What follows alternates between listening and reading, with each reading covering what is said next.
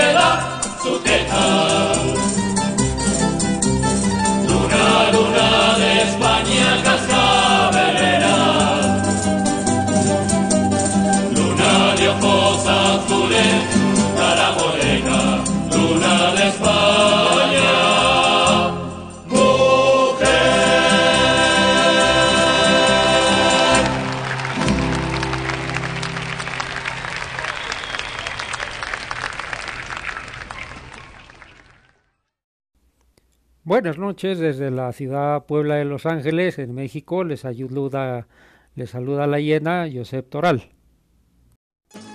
Esta noche seguimos narrando la evolución de la tuna eh, dentro de la universidad, especialmente en España, porque recordaremos que si bien los primeros gremios de estudiantes, que entonces se llamaban universidades, vienen desde el- desde que se fundó la primera universidad en Bolonia, es en, las universidades de España donde la tuna toma su- sus características que persisten hasta hoy. Características algunas que todo hay que decirlo, pues están en peligro de desaparecer debido a errores en la transmisión de la enseñanza. Hemos insistido en eso y seguiremos insistiendo y al final de cuentas pues es una de las razones de este, de este proyecto. También tenemos el aviso de que la semana que viene tenemos dos serenatas muy especiales para dos mujeres también muy especiales eh, y la, independientemente de las serenatas el próximo episodio va a ser programa especial para una tuna que va a celebrar su aniversario. Y hablar de esa tuna es hablar de la historia de, la comparsa en México, porque es una de las dos primeras instituciones que se fundaron en el México contemporáneo. Entonces, pues es cuestión de que nos sigan escuchando y pues nada, vamos allá. Nuestra primera melodía de hoy fue Luna España, no necesita presentación. En esta ocasión la interpretó la Tuna de Ingenieros de Telecomunicaciones de Valencia. Pertenece a una grabación, a un disco que grabaron todavía en long play, en LP, en 1998, que se llamó Rumor en los Balcones. Nuestra siguiente canción es Noche Perfumada, interpreta la tuna universitaria de Alcalá de Henares que grabara en un disco llamado Siguiendo la Huella. Disfrutemos.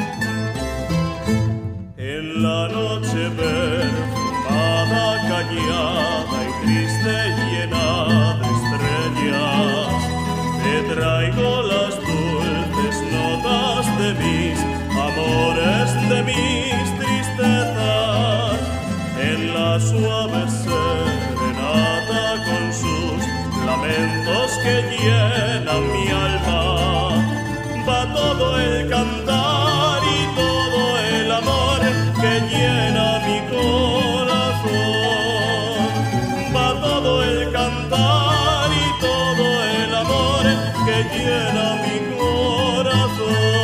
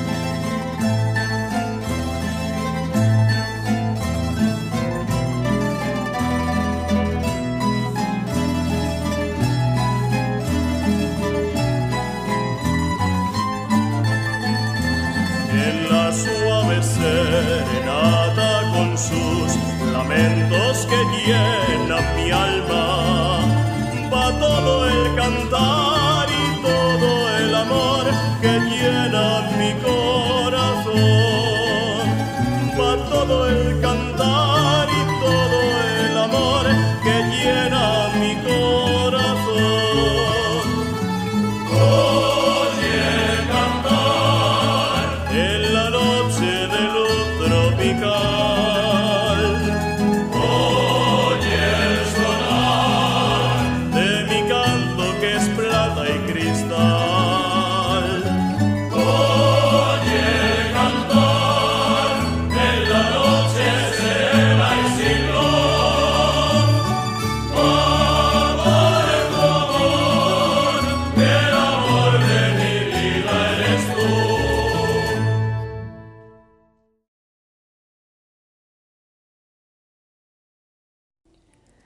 pesar de las disposiciones de la corona, en el sentido de que la única obligación de los estudiantes pues era aprender las lecciones, en la vida universitaria no todo era estudiar. Incluso algunos autores señalan que el estudio no se contaba entre las actividades más populares de los sopistas, ni de las, menos, ni de las más ejercidas, perdón. Por ejemplo, por las tardes antes de la clase de vísperas, esto es aproximadamente a las 18, los estudiantes solían pasear por la plaza siempre en un mismo sentido, pues en el contrario caminaban las muchachas casaderas que salían a buscar buenos partidos. Cabe añadir que las muchachas nunca salían solas, salían con un chaperón, eh, quizá el hermano, la mamá, la madrina, pero nunca solas. Los estudiantes salían en grupos haciendo gran bullicio por donde pasaban. Cuando dando vueltas a la plaza, repito, siempre iban en sentidos encontrados. Cuando un estudiante se encontraba con alguna muchacha que le llamara la atención, que le gustara, a los bajos de su manteo le cortaba un pedacito en forma de triángulo y a cambio de una moneda encargaba a algún chiquillo de los que no faltaban en la plaza que lo entregara a la doncella en cuestión. Si ella correspondía al interés del estudiante, cortaba un pedacito de encaje a su vestido y lo devolvía a cambio de otra moneda.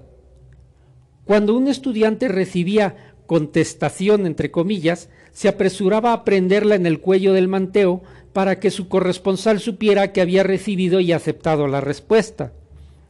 Justo es decir que algunos estudiantes llevaban prendidos a la pañosa muchos listones y trozos de encaje y obviamente los bajos del manteo parecían hojas de serrucho. Si las cosas le marchaban a un estudiante con respecto a una mocita, en posteriores encuentros, siempre de lejos y sin cruzar ni media palabra, la muchacha comunicaba su sentir al estudiante sujetándose el cabello con una cinta. El color transmitía el mensaje. El rojo significaba amor apasionado.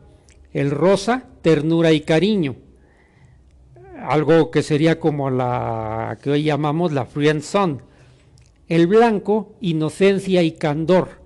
El verde, esperanza. Y el amarillo, desprecio. Como lo narra Alejandro Pérez Lujín en su inmortal obra La Casa de la Troya, cuando una pareja se correspondía en secreto, los amigos acompañaban al enamorado frente a la casa de la doncella y se ponían a entonar canciones de amor fingiendo que lo hacían por diversión y a nadie en particular, para evitar comprometer el buen nombre de la muchacha, claro.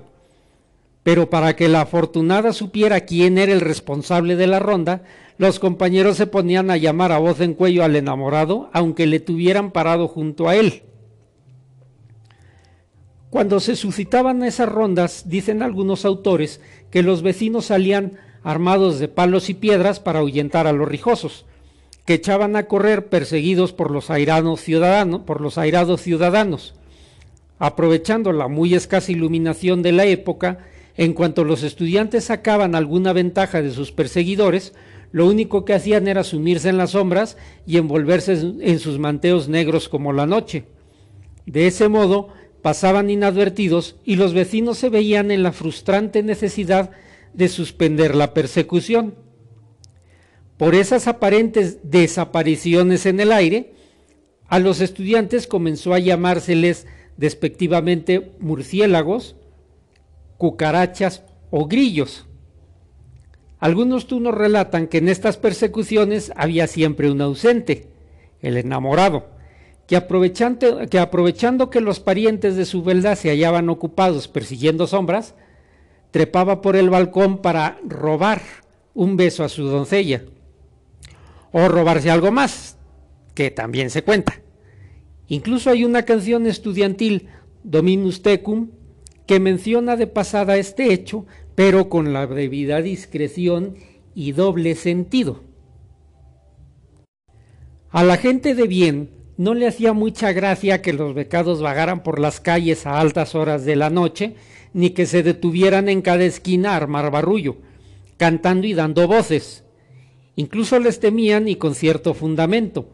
Por tal razón, nada más oírles venir por la calle, atrancaban puertas y ventanas y daban la voz de alarma. Ahí vienen esos tunantes, ahí viene la tuna. Nos damos cuenta que aquí es donde aparece el nombre de tuna como grupo de tunantes. En la siguiente entrega de esta historia veremos a dónde lleva ese nuevo vocablo que surge en las ciudades que tenían una universidad. otra anotación al margen, cuando me refería a los colores de las cintas, esos mismos colores también se aplican cuando un tuno regala flores. Generalmente y por tradición el tuno regala claveles.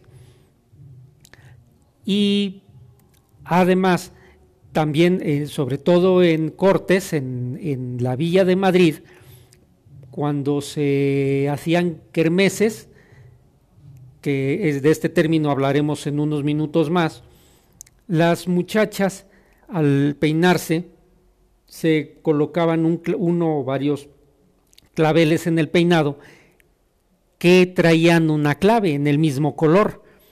Cuando los claveles eran rojos, significaba que eran casadas. Cuando eran blancos, es que estaban solteras y claro, en busca de un buen partido. Esta semana recibimos en la producción un mensaje de nuestro hermano Skippy de la Tuna del Cook. Le agradecemos mucho sus palabras, eso nos motiva a hacer las cosas cada día mejor y con más pasión. Aprovecho la coyuntura también para saludar a todos los integrantes de la estudiantina de Asís, que fue cuna de varios que después ingresaron a las filas de las tunas universitarias, entre ellos me cuento yo. Eh, también pues muchos saludos a los primeros tunos que conocí, que fueron los que me enseñaron todo esto del negro mester, empezando por el hermano Skippy también a Manuel Manolete, Freddy y a Abraham. Hermano, tú sabes por qué te mando un muy fuerte abrazo, muy solidario y pues espero que lo malo pase pronto. Y miren, algunos tienen historias sobre la tuna pues simpáticas, otros las tienen nostálgicas. Para mí todo, todo, toda esta cuestión de la tuna es una historia de gratitud. Porque cuando el último año que yo estudié el bachillerato, eh, para nadie es un secreto que las matemáticas para mí están negadas. Estoy genéticamente descalificado para hacer matemáticas más allá de las elementales. Y en el último año del bachillerato me fui a dos extraordinarios, a cálculo y a física.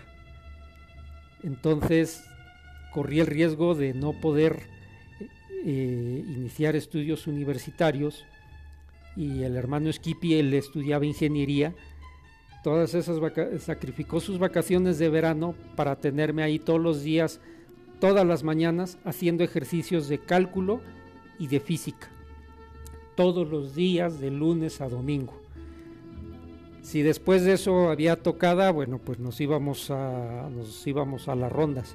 Pero todas las mañanas era de estar practicando cálculo y física, diariamente. Gracias a eso pude aprobar mis exámenes extraordinarios y posteriormente ingresar a la a, los estudios universitarios, así que a mí no me queda duda si no hubiera sido por su intercesión, por su ayuda desinteresada, pues jamás hubiera sido yo universitario y hubiera sido un eterno pardillo y la vergüenza de mi familia, la verdad. Así que, hermano Skippy, pues esas cosas no, no se olvidarán jamás. Además de muchas otras cosas que, de la, que pues poco a poco iré, iré platicando a lo largo de, de muchos años. Los tunos del Cook que le conocen también saben que Skippy es el mejor amigo que cualquier hombre puede tener. Muchas gracias.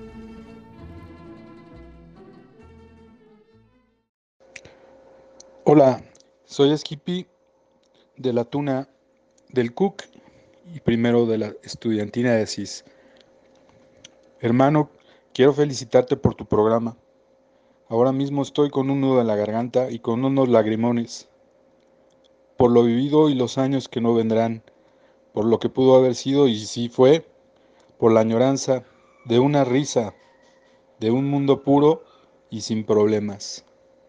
En fin, por la tuna, a UPA retomando las palabras del Tuno Skippy, eh, vamos a escuchar nuestra siguiente canción que grabara la estudiantina de la Universidad de Guanajuato, los tunos originales, los fundadores, luego de un reencuentro más o menos un cuarto de siglo después de que fundaran la, la estudiantina, una estudiantina de renombre mundial. Esta canción lleva por nombre Ponte mi capa y verás.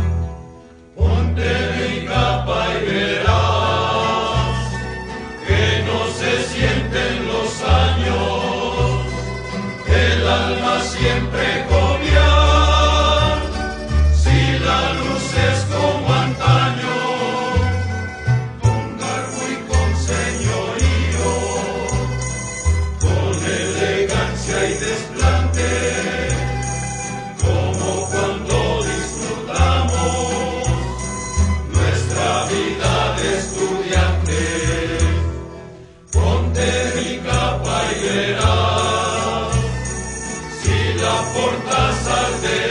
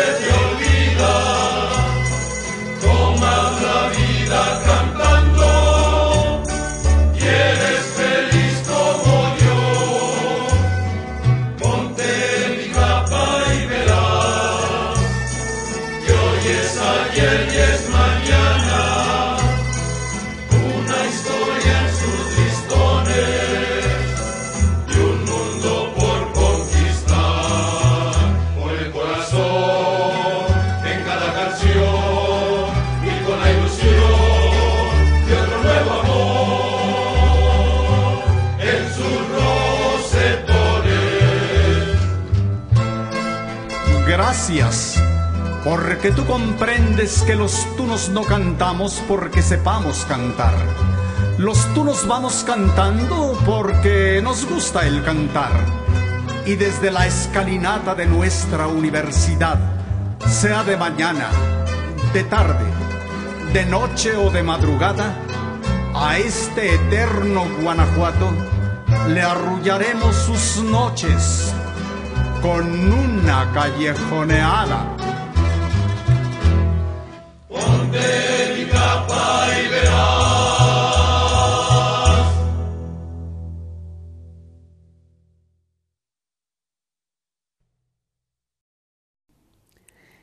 Entre los años 40 y 50 del siglo pasado, surgió una agrupación en España que daba a conocer canciones que primero eran tradicionalmente vascas y después de toda España. Ellos, todos ellos eh, de las provincias vascongadas, se hacían llamar los Sei, que del vasco quiere decir los seis. O sea, muy creativo el nombre. Pero aquí lo más importante es que eran un grupo que unía lo, no nada más cantaban sino que también tenían rasgos de humor y por lo tanto eran muy queridos por la audiencia. Esos Shea, entre sus muchos éxitos, popularizaron un chotis llamado el rompe y rasga, que hoy recordamos mejor como el chotis de la kermés. Pero ¿qué hay detrás de, esta, de este cante? Bueno, primero vamos a ver qué es una kermés porque para los españoles, especialmente para los de Cortes, es decir, Madrid y todos los alrededores, kermés es un vocablo muy conocido. Y aquí cabe hacer un paréntesis. Hace muchos, muchos años eh, invitaron a algunos tunos de Asís a un programa de radio. Y ahí, eh, a una de las preguntas, recuerdo que a un compañero le preguntaron, bueno, ¿y dónde, dónde cantan, dónde se presentan? Como era un programa en horario estelar, también con niños, pues no podíamos decir exactamente dónde cantábamos, siempre. Porque pues los turnos no nos dejarán mentir. Los, todos los mundos del mundo sabemos que las presentaciones eh, pues más inolvidables siempre han sido en alguna taberna o en alguna fiesta de vino fácil y así. Pero entonces para disimular, ese compañero, si mal no recuerdo, era uno que apodábamos el pimpollo, respondió que, bueno, pues a veces tocábamos en la kermés. Y el locutor de lengua fácil, pero corto entendimiento, dijo, tienes tache, kermés no es un vocablo castellano bueno, pues retomando la historia, Kermés es cierto, en su origen es de origen holandés, Kerkmis, que viene de los vocablos kerk, iglesia, y mis, misa.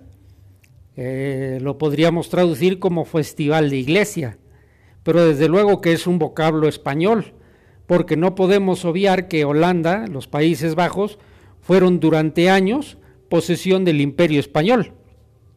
Y, vamos, entonces quedamos que Kermés es una fiesta de barrio. Así se define y así se entiende en España, repito, sobre todo en Cortes.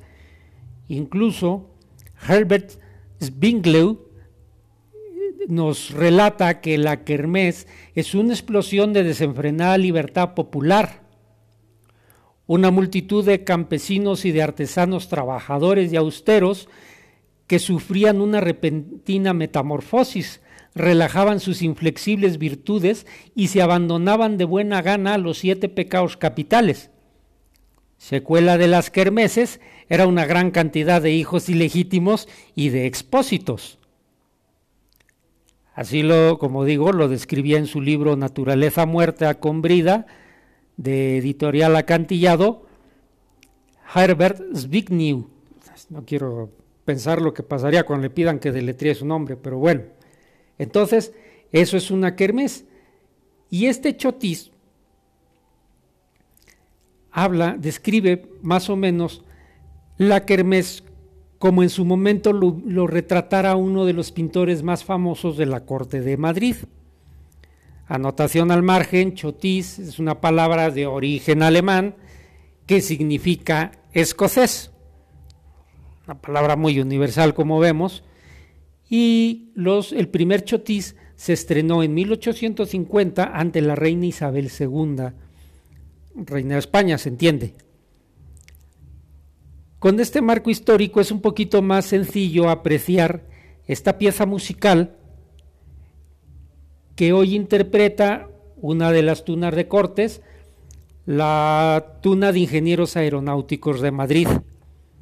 Así que escuchemos el rompe y rasga, el chotis de la kermés.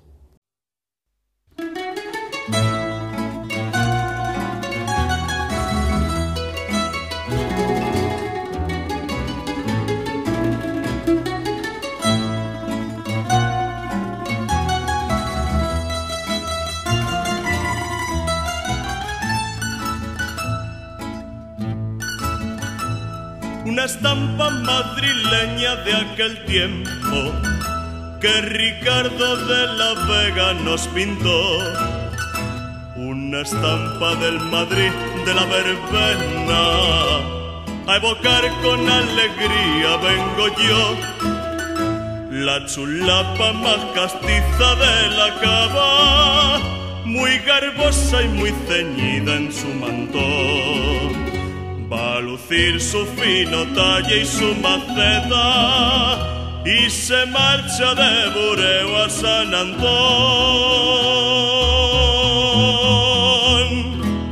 Aquellos tiempos de la kermesse que se bailaba la mazurca y el chotis, cuando las chulas de peinao alto y los chulapos de bigote y de postín. Cuando triunfaba el organillo lavapiés y chamberí. Ole que sí, aquellos tiempos que ya pasaron, aquellos fueron lo mejor de mi Madrid. Ole la gracia garbosa, rechulapa, rebonita y salerosa. Que tiene usted en los ojos tanto brillo que un día de estos me voy a caer del ladrillo. Del ladrillo donde bailo los chotises con chulapas madrileñas como mises.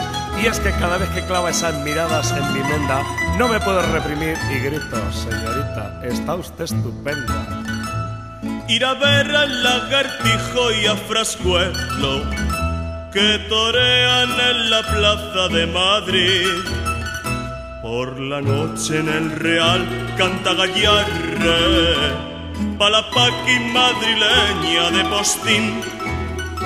No me pierdo en el Congreso los discursos que pronuncian Pimargal y Castelar, ni la boda de Alfonsito con Mercedes que se anuncia en San Jerónimo el Real. Tiempos de la kermesse que se bailaba la mazurca y el chotis, cuando las chulas de peinado alto y los chulapos de bigote y de posquín. Cuando triunfaba el organillo por lavapiés y chamberí. Ole que sí, aquellos tiempos pasaron, aquellos fueron lo mejor de mi Madrid, que sí.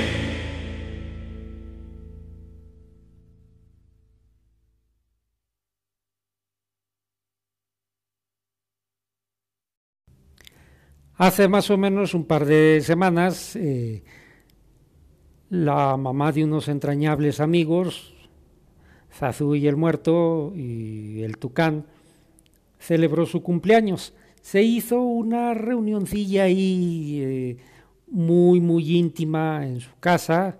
Recordemos que estamos en pandemia. Y ella pidió que le interpretáramos la canción de Amapola pero ocurre que el tenor traía un catarro de aquellos, entonces pues no la pudimos complacer. Hoy queremos dedicarle este cante con la tuna de medicina de Valencia. Aquí cabe hacer un pequeño apunte técnico.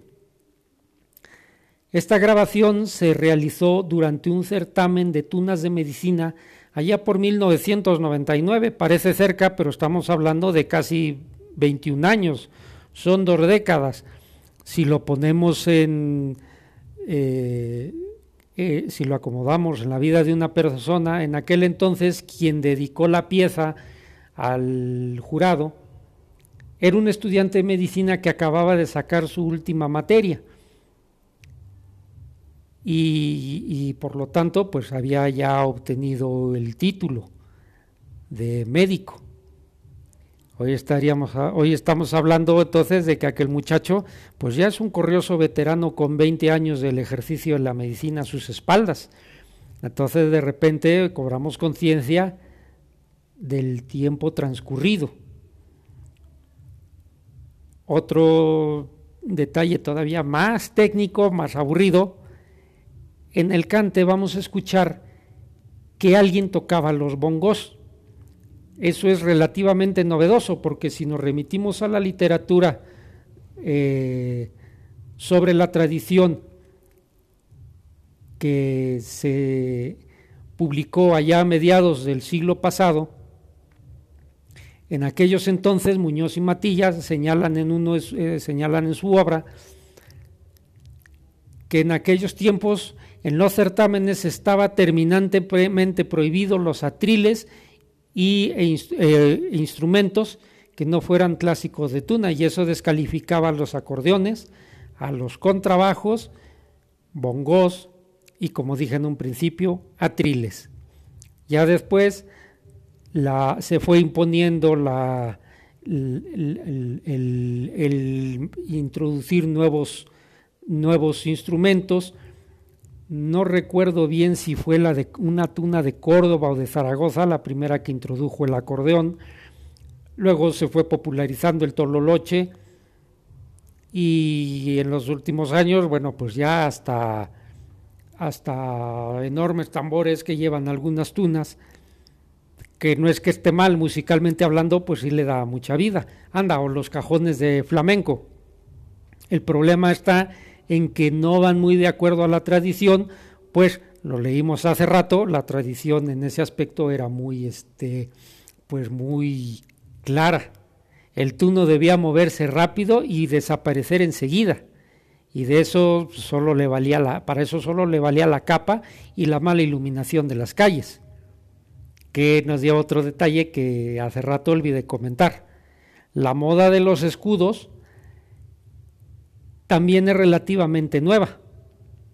Pero vamos, eso es fácil de entender porque lo mismo que las cintas, pues volteamos la capa al revés y ya está, la capa sigue siendo negra. Porque según la tradición, el forro de la capa también negro. Aunque hoy en día muchas tunas eh, llevan colores en el, en el forro del manteo. Son quizá pequeñas eh, innovaciones a una tradición, pero que no obstante se tienen que, se tienen que explicar para que los novatos vayan aprendiendo cómo fue en un principio, por qué fue y puedan hacer las debidas comparaciones. Pero volviendo a lo nuestro, eh, aquí tenemos la canción de Amapola con la tuna de medicina de Valencia.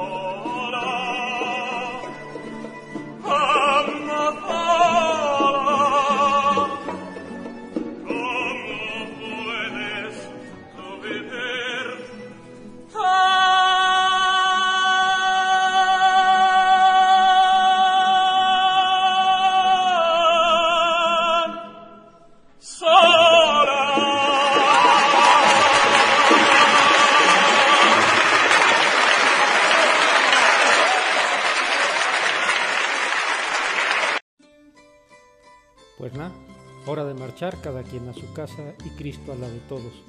Agradecemos su atención, el que nos escuchen cada sábado. Un abrazo muy fuerte y que Dios nos guarde en estos tiempos difíciles.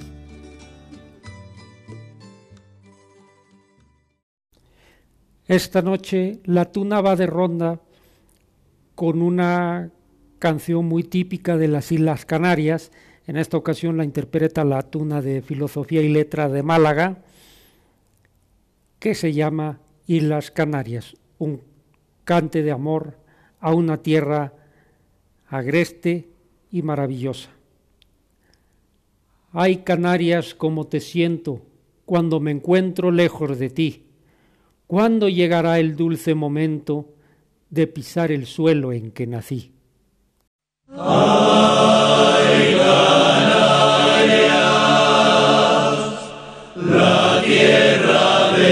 de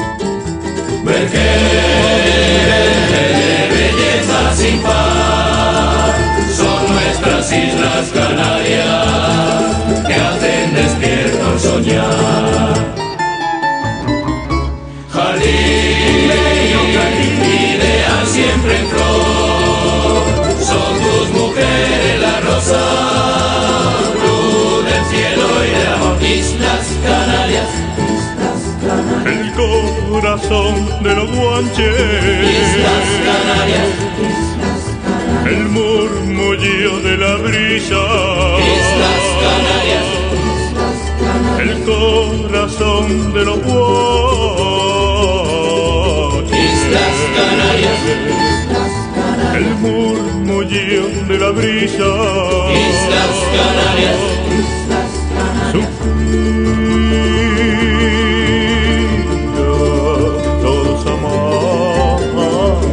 amantes. Islas Canarias, por el amor de una isla. Islas Canarias, Suspira, todos amantes. Islas Canarias, por el amor de una isla. desde la cumbre bravía hasta el mar que nos abraza. Desde la cumbre bravía